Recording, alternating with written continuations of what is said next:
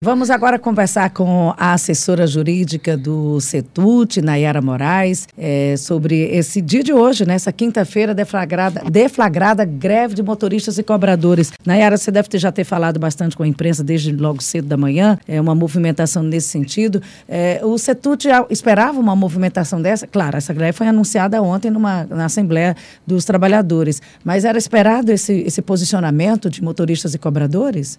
Já havia né, uma, uma expectativa de que nós viveríamos um momento difícil como esse, até porque é, nós já sabíamos da realização de uma eleição né, no sindicato laboral e que haveria uma possibilidade de uma chapa de oposição e por conta disso, em, em 30 anos, essa situação nunca teria se concretizado, né? Então, seria a primeira vez onde teria uma movimentação dentro dos trabalhadores, com chapa de oposição para uma eleição interna. Isso aí geraria, com certeza, uma politização das questões em relação às dificuldades que nós estamos vivendo nesse período de pandemia. Então, antes mesmo de ser assinado o acordo, por isso mesmo, não sei se vocês recordam, né, foi toda uma discussão em relação àquela cláusula de que o acordo deixaria de ser pago se houvesse suspensão no sistema de transporte coletivo né, porque os empresários já tinham consciência de que poderia haver sim uma paralisação. E essa cláusula ela foi alterada, né, de uma maneira em que o acordo ele só deixaria de ser pago se a responsabilidade pela paralisação fosse do empresário. Mas, e aí, aí eu te pergunto, essa paralisação de responsabilidade de quem? Porque há uma, uma, uma um argumento de, da, da da, como é que é o que eles pedem? Não é o dissídio. Convenção, convenção coletiva. coletiva. Convenção coletiva, que já foi, isso foi falado, já ouvimos da sua parte que a convenção tem data base em janeiro de 2022, mas a alegação que eles estão pedindo é exatamente a data base que está desde 2019 sem ser realizada, não foi feita em 2020, não aconteceu em 2021. O CETUT sinaliza para janeiro de 2022 e eles pedem isso exatamente nessa, nessa paralisação que, que tem de concreto nisso e a culpa é de quem e como isso vai ficar?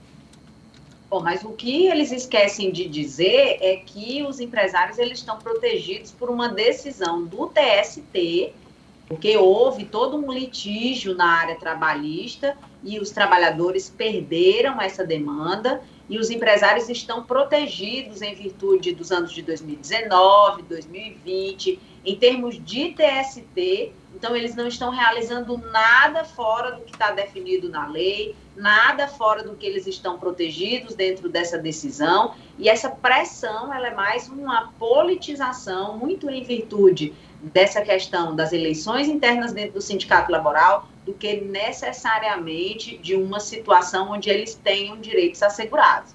Então, quando é interessante você dizer que, que não tem convenção, você diz apenas que não tem, né? Mas você não diz que não tem e que não tem porque existe uma decisão do TST que resguarda os empresários. Então, fica faltando assim uma informação e é preciso que a gente esclareça. Então, os empresários eles estão dando cumprimento a tudo aquilo que eles estão obrigados e a tudo aquilo que eles têm dentro da perspectiva do acordo realizado junto ao município para fazer.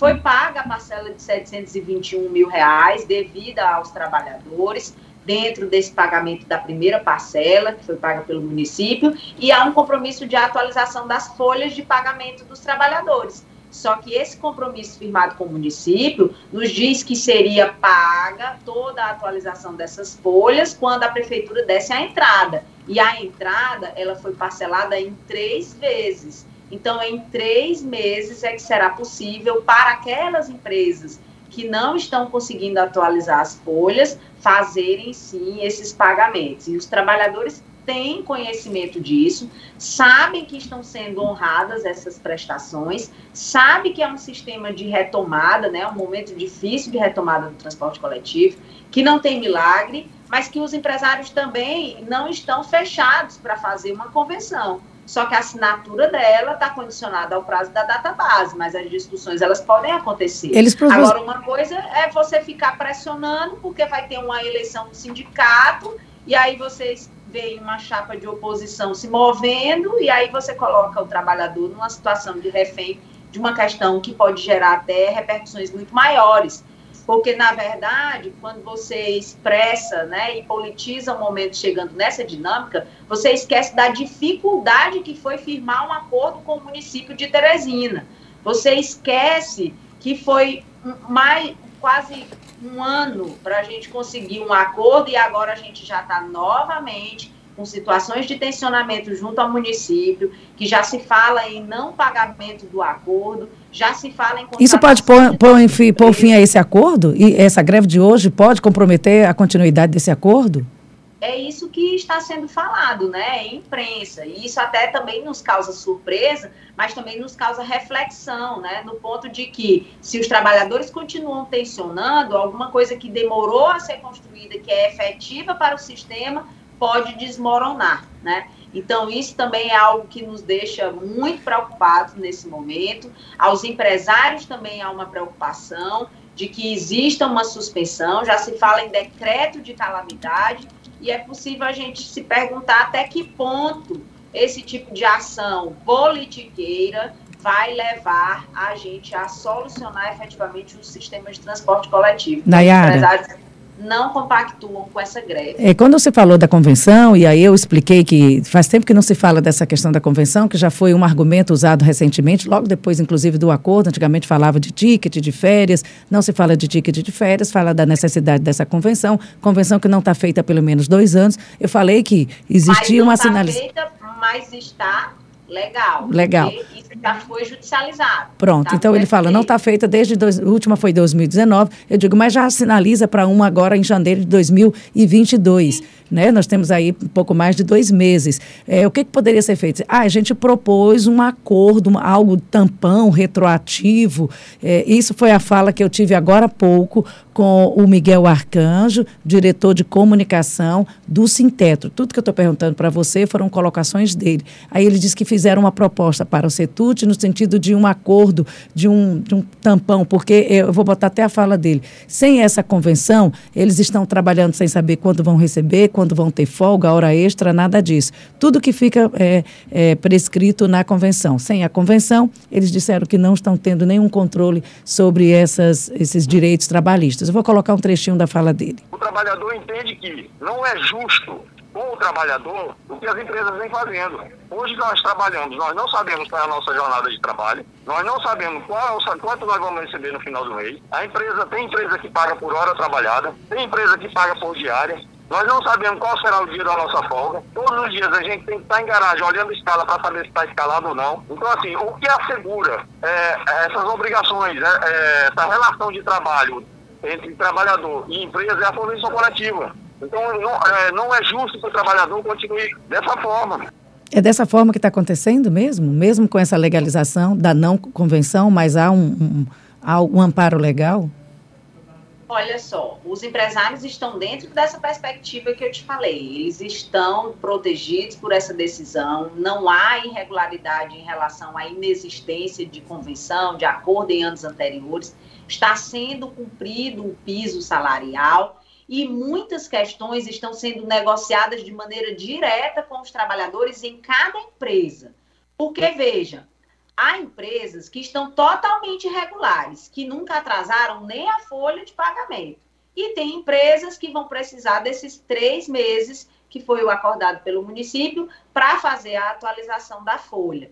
Numa situação onde a gente vinha de pandemia, onde a gente não tinha controle da frota que seria colocada à disposição, é claro que existem mudanças em relação à jornada de trabalho, mas tudo isso vem sendo acompanhado durante todo esse período pelo Ministério do Trabalho, que inclusive já se disponibilizou a própria Justiça do Trabalho a intermediar uma nova mediação entre as partes. Então, eu acho que é exagerado dizer que nós estamos em uma situação de desamparo da legislação trabalhista. O que nós temos são dificuldades setoriais em empresas e que cada empresa vem buscando solucionar diretamente com os trabalhadores. A questão coletiva, ela é importante? É claro que é, e ninguém está se negando a negociar aspectos coletivos.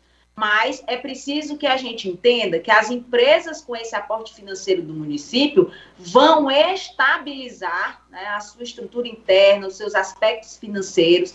E em janeiro, gente, já vai ter condição de negociar essa convenção.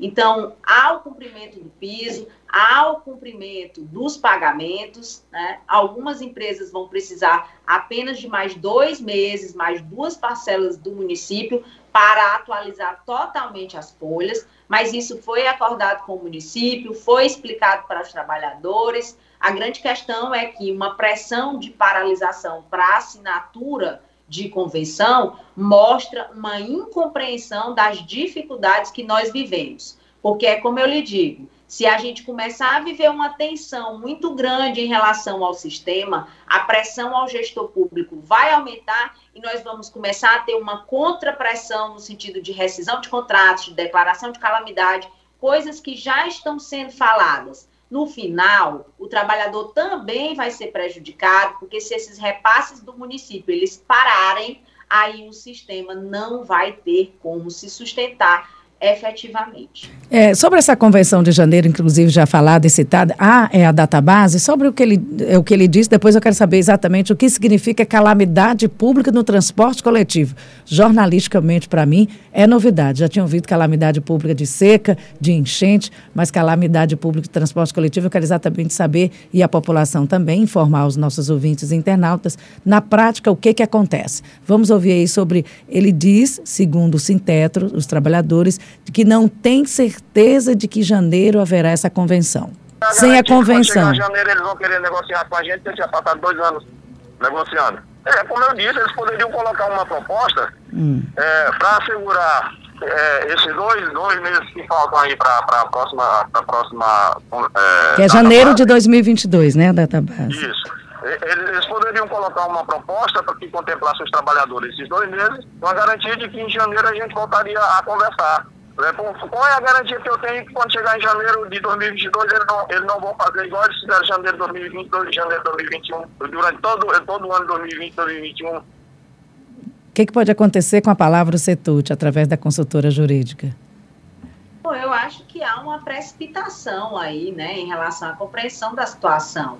Todo mundo sabe que a data base é janeiro e que os empresários estão dispostos a conversar. O dinheiro do município caindo, sabe, Simone? Tem como fazer, tem como, porque estabiliza a questão econômica das empresas. Então, é possível, sim, não há um fechamento de discussão. O que eu acho é que se a gente for passar a viver um novo constrangimento de, sabe, de suspeitas para lá, suspeitas para cá, como a gente já viveu, suspeitas empresários município, município empresário, agora a gente vai viver mais uma vez, situações de suspeitas, né, de boa fé, num momento onde a gente está precisando acreditar no sistema, nós vamos tornar tudo mais difícil ainda, e só quem vai sofrer aí é a população, né? Porque exatamente no momento de retomada, a gente tem mais uma situação que sobressalta. E isso torna mais difícil, mas enfim, faz parte. Vai com certeza ser iniciado um processo de judicialização dessa questão, porque é, os empresários não compactuam com a greve, né? não é algo que eles participem, eles não têm responsabilidade sobre isso, e do mesmo jeito que foi judicializado convenção em 2019, em 2020, vai ser judicializado também em relação a esse ano em casos de insistência. E aí a gente tem um retrospecto, né? Que quem teve mais condições de demonstrar das dificuldades do sistema e das impossibilidades de fazer pagamento e de acordos né, de benefícios trabalhistas foram as empresas, né? Porque estão protegidas por uma decisão laboral anterior, né? Uma decisão que protege o, o, os patrões em relação à questão laboral. Nayara, então, judicialmente, o que, é, só para gente, porque já, já estamos já encerrando, é, esse, esse fato novo, né? Inclusive, numa fala do prefeito sinalizada ontem, calamidade pública de transporte coletivo. Na prática, o que, que isso significa? Olha, para mim, na prática, é mais um elemento de tensão, né? É mais uma dessas especulações em relação à realização de contrato administrativo. Eu, particularmente, como alguém que atua, né, tenho doutorado na área de políticas públicas, atuo com direito municipal há muito tempo, eu, assim, me causa surpresa, inclusive porque em relação ao elemento é, finalidade de decretação, nós vamos ter o que para avaliar? Primeiro, a gente tem uma situação em que tem empresas que estão pagando regularmente os trabalhadores. Então, não é possível dizer que todo o sistema de transporte coletivo está passando por uma situação difícil, emergencial. Não é possível. Então, vai ser preciso setorizar, do mesmo jeito que o município também setorizou os pagamentos dos recursos, né? Você sabe que eles negociaram e os acordos foram pagos por lotes. Vai ser preciso avaliar a estruturação de cada lote, das dificuldades de cada um porque a gente tem uma certeza que não existe uma decisão clara que repercuta em termos de aceitação de uma calamidade geral do sistema, considerando que muitos é, estão regulares e estão cumprindo suas obrigações. Uma outra questão é que esse elemento de pressão para dizer que abre espaço para contratar empresas de fora, isso pode gerar uma repercussão para fins de probidade administrativa. E é preciso a gente pensar nisso. Porque, veja, não tem nenhuma empresa que venha contratada extraordinariamente ou contratada via outro procedimento licitatório que vá fazer milagre no Piauí. Não tem. Porque quando você soma o valor arrecadado em catraca sendo cobrado R$ reais você confere a quantidade de pessoas que são gratuitas, o que sobra dessa movimentação não consegue pagar nem a soma do diesel com a folha de pagamento dos trabalhadores. Então, se o município fizer qualquer tipo de contratação, ele vai ter que gastar. E se gasta com as empresas de fora, deveria estar gastando com as empresas de dentro, porque toda essa sensação de sufocamento em relação aos trabalhadores é exatamente por esse recurso estar tá vindo de uma maneira minguada, está vindo de uma forma parcelada, depois de mais de um ano sem que se tenha uma questão de efetivação desses pagamentos e sem que se tenha discutido ainda os valores devidos de 2021. Quer dizer que o transporte coletivo de Teresina não é um bom produto, né? Não vai, ter, não vai atrair investimento, ou não vai atrair interessado. Não é um bom não, produto. É, e, e, essa especulação, que eu acho é que essa coisa de imprensa especula, é, sabe, politiza isso, deixa a situação mais tensa, tensa agora para os empresários que têm receio do descumprimento do acordo, tensa para o, sabe, os trabalhadores, porque no final das contas, se os empresários não receberem esses recursos, os empregos não vão ser mantidos, as empresas não vão continuar conseguindo manter, porque de todo mundo que voltou a usar o transporte coletivo, depois agora já nesse contexto pandêmico, só 28% retornou.